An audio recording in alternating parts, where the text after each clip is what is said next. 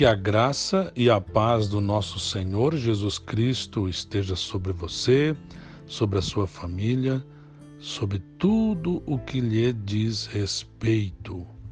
Continuando as nossas reflexões sobre pestes, à luz da Bíblia Sagrada, chegamos à parte 2.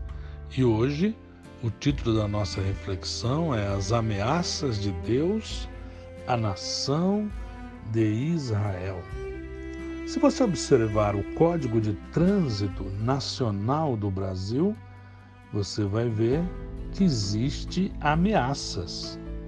Ameaças caso eu e você desrespeitamos o Código Nacional de Trânsito.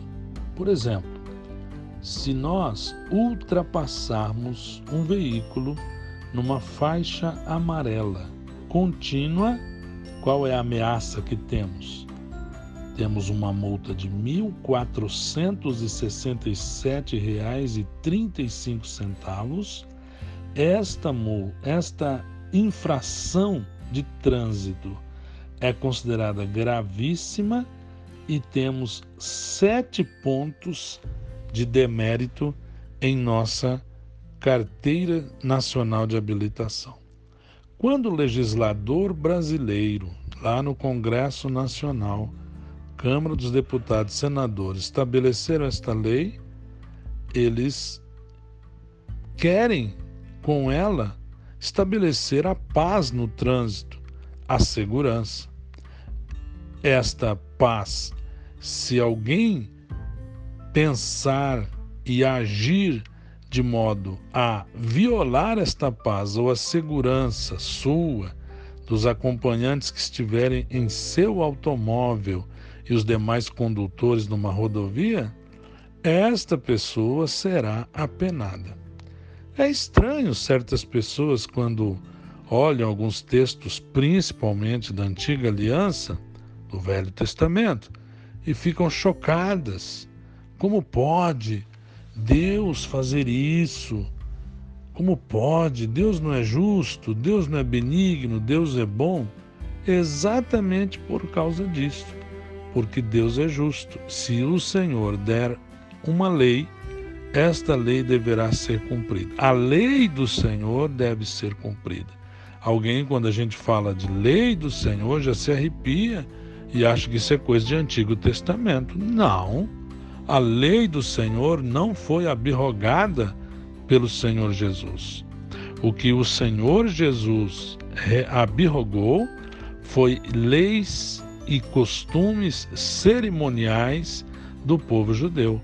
Mas homicídio continua sendo pecado, desonrar pai e mãe continua sendo pecado, usar o nome de Deus em vão continua sendo pecado mentir em testemunho continua sendo pecado, trair o cônjuge e infidelidade conjugal continua sendo pecado, roubar, furtar, apropriar-se indebitamente de algo, tudo isso continua sendo pecado.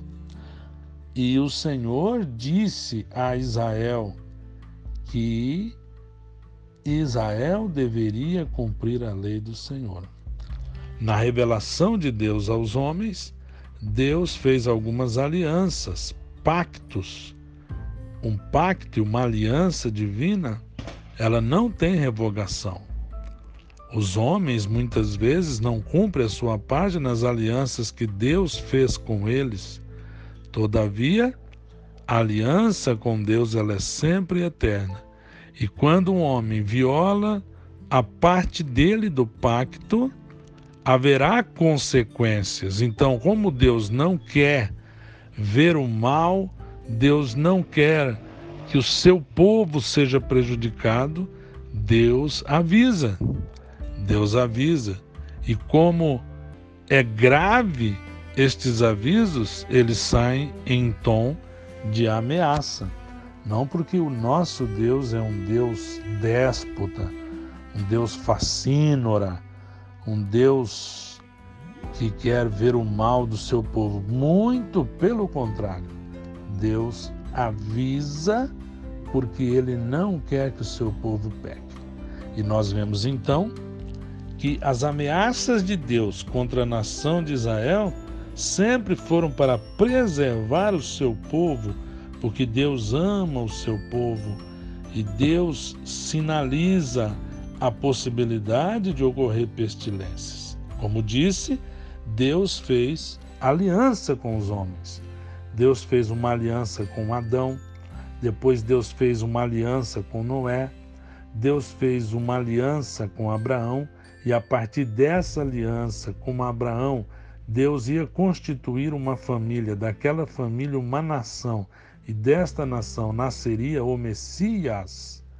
Deus fez uma aliança com Abraão, que depois foi renovada na saída dos descendentes de Abraão da terra do Egito, quando Moisés estabeleceu a lei do Senhor. Essa aliança foi reinterpretada e ressignificada também no reinado de Davi. Então, nosso Deus é o Deus de alianças. Agora, se o homem desrespeitar uma, um item dessa aliança, ele vai ter consequência.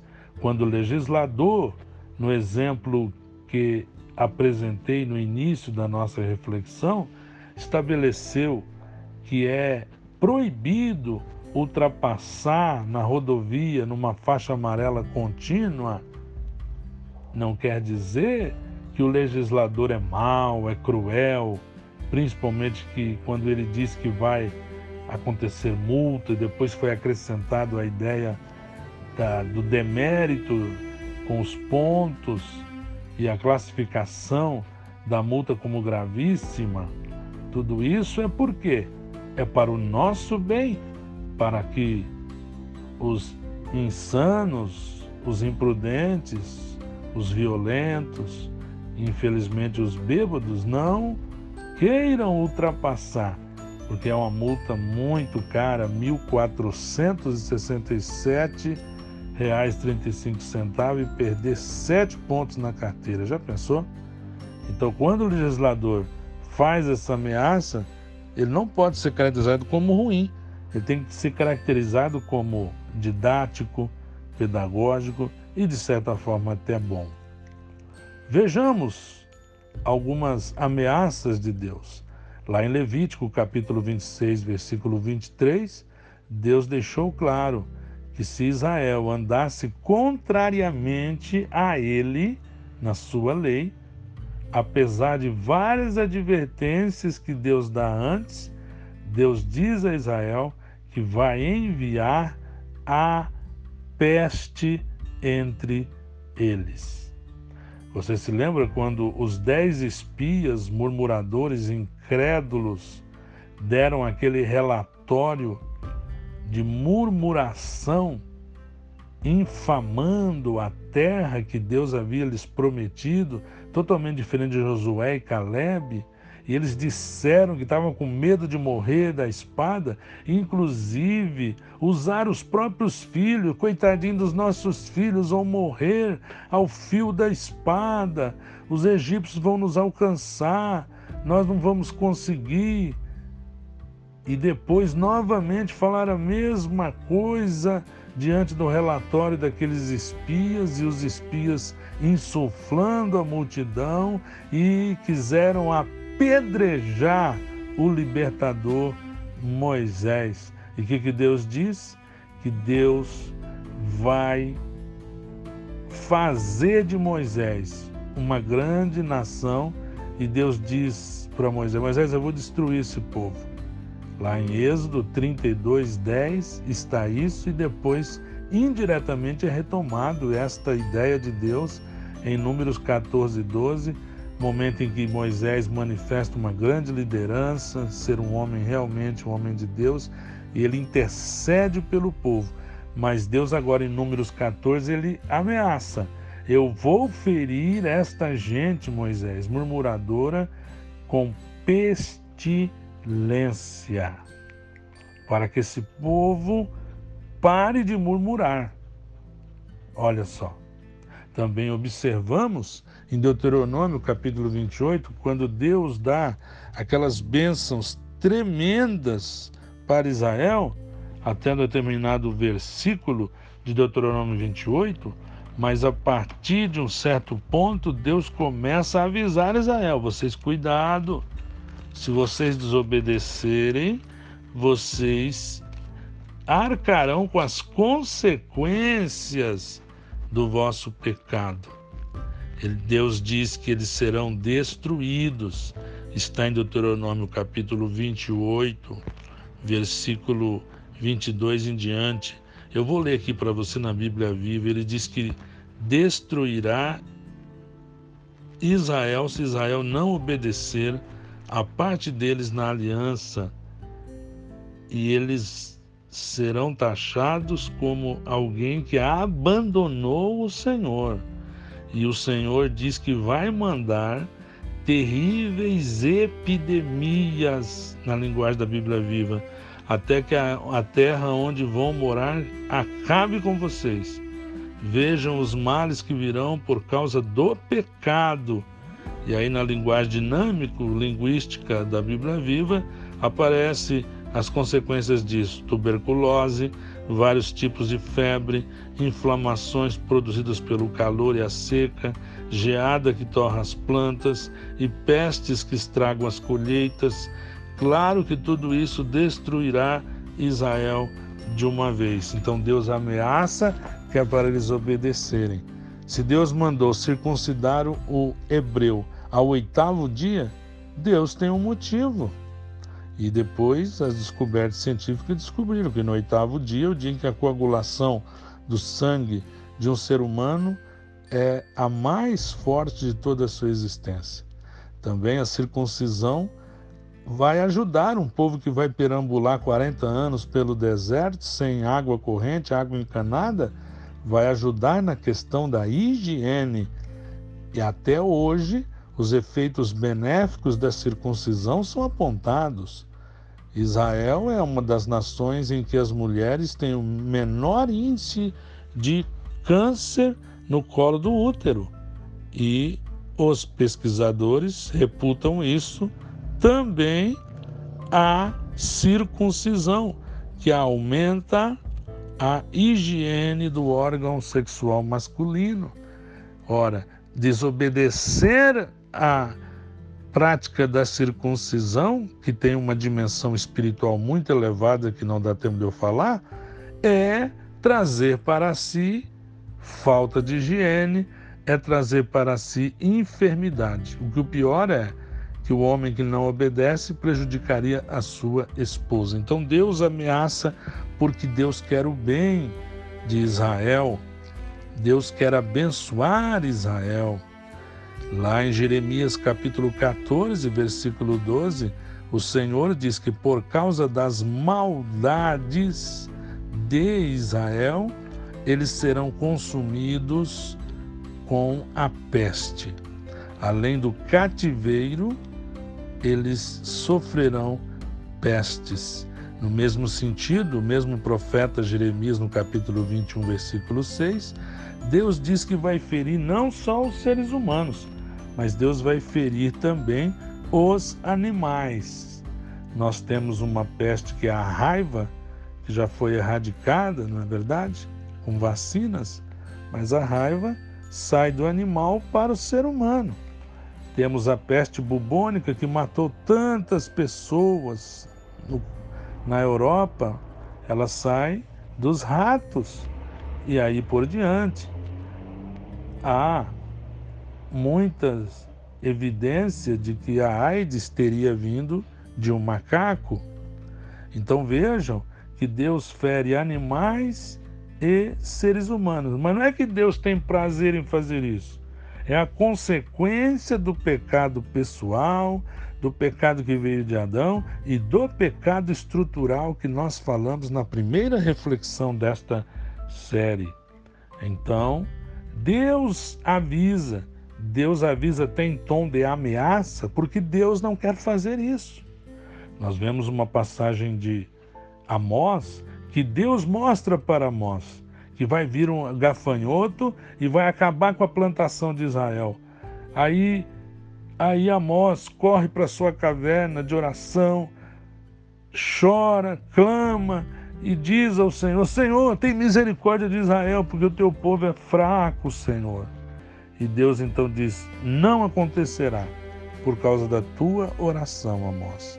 Deus avisa que é para nós fazermos tudo o que está ao nosso alcance para que não aconteça isso. Assim como João 3,16, porque Deus amou o mundo de tal maneira que deu o seu Filho unigênito para que todo aquele que nele crê não pereça. Deus está avisando. Quem não receber a Cristo como Senhor da sua vida irá perecer. O mesmo profeta Jeremias, o homem com o ministério mais difícil da Bíblia, lá no capítulo 27, versículo 13, ele escreveu que Israel deveria se submeter ao rei da Babilônia. Olha que profecia difícil de entregar, difícil de crer e difícil de obedecer, não é verdade? E Deus ameaça: se vocês continuarem questionando, porque vocês estão debaixo do jugo do rei da Babilônia, por causa dos pecados de vocês, vocês sofrerão a consequência da peste. De novo, o profeta Jeremias ameaça o povo. O que dizer de Ezequiel? Ezequiel, 600 anos antes de Cristo, ele que profetizara já dentro da Babilônia, ele também sendo um cativo, e a palavra de Deus diz que os israelitas mudaram em impiedade os juízos de Deus, a vontade de Deus, a palavra de Deus, ele eles mudaram em impiedade, torceram os valores, inverteram os valores. Está no versículo 6 do capítulo 5 de Ezequiel. E lá no versículo 12, Deus ameaça que um terço deles irá morrer. Com o quê?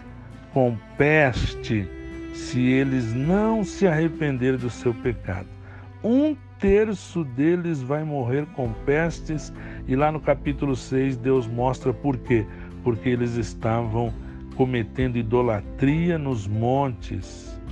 E ele disse que a peste viria, e Deus manda eles mudarem de atitude. Deus manda Israel mudar de atitude em relação a isso. No, no profeta Amós, Deus já dissera a eles que se julgavam melhor que as outras nações. Ele falou: se vocês não se arrependerem, Israel, vocês não são melhor que os etíopes, que eu amo também os etíopes. Vocês não são melhor que os filisteus, porque eu amo também os filisteus. Eu também libertei esses povos.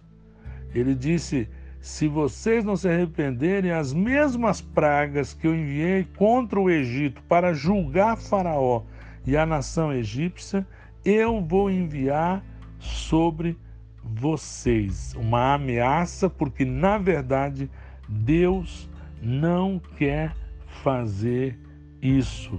E Amós é um profeta que profetiza contra o pecado pecado individual de cada israelita, mas ele também profetiza contra o pecado social, o pecado estrutural de toda a nação, especialmente da elite que praticava injustiça social, que não via o direito do pobre, os juízes que torciam os julgamentos, a corrupção era generalizada, o pobre e a viúva eram vítimas de um sistema opressor e Deus usa Amós. Lá no capítulo 4, versículo 10, ele diz: Enviarei a peste contra vós, a maneira que eu fiz contra o Egito, e vocês não vão suportar o cheiro do, dos cadáveres que vão morrer por causa da pestilência. Ora, o nosso Deus é juízo, é justiça. O nosso Deus é um Deus benigno, amoroso. Deus não tem prazer nisso, uma hipótese alguma. Todavia, Deus ele alerta o seu povo Israel. Deus ameaça até mesmo o seu povo, porque Deus nos ama. Deus nos ama. Ah, mas isso é uma coisa do Antigo Testamento, com certeza. Quando lemos a Bíblia, temos que ver que Deus trata com os seres humanos em três grandes grupos. Deus trata com a nação de Israel, Deus trata com o restante do mundo que não é descendente biológico de Abraão, que a Bíblia chama de gentes ou gentios ou as outras nações que não Israel. Então Deus trata com Israel, Deus trata com os gentios e Deus trata com a igreja do Senhor. Para todos esses três grupos, o salário do pecado continua sendo a morte. O que uma peste, uma pestilência, uma doença não é senão apressar, antecipar a morte de uma pessoa. Em nome de Jesus, eu declaro que nós vamos ser cheios do Espírito Santo para, no poder do Espírito, obedecermos a palavra de Deus e que nós não venhamos a cometer os mesmos erros da nação de Israel. Que nós venhamos a clamar pela conversão dos israelitas ao senhorio do Senhor Jesus. O maior pecado da nação de Israel foi não reconhecer o Filho do Homem, Jesus de Nazaré, o Filho de Deus, como Cristo do Senhor. E que nós que reconhecemos Jesus como Senhor, que nós venhamos a obedecer a palavra por amor e seremos então livres daquelas pestes causadas pela desobediência. Que nós venhamos a obedecer ao Senhor. Ora, se uma pessoa fuma tabaco, cigarro, arguile um determinado período de tempo, é óbvio que a possibilidade desta pessoa desenvolver câncer de pulmão ou efizema ou qualquer outra patologia nos seus brônquios, no seu pulmão, é inevitável. Então ninguém poderá dizer, olha, por que, que essa pessoa morreu de câncer no pulmão? Ora, se ela fumou dois, três, quatro, cinco maços de cigarro, não sei quantos tambores de arguile, obviamente, infelizmente, o salário do pecado sempre será a morte mas Jesus veio trazer vida e vida com abundância. Senhor meu Deus e Pai, eu ministro a tua bênção sobre este ouvinte. Ó Deus, que nós venhamos obedecer a Sua palavra, não simplesmente porque temos medo de adoecer, não simplesmente porque temos medo de morrer, não simplesmente porque temos medo de ir para o inferno. Não, Senhor que nós venhamos obedecer ao Senhor por amor. E eu ministro a bênção do Senhor sobre o nosso ouvinte nesta oportunidade, porque Jesus, o teu Filho amado e bendito, veio trazer vida e vida com abundância. E é esta vida que eu ministro em o nome deste mesmo Jesus. Amém.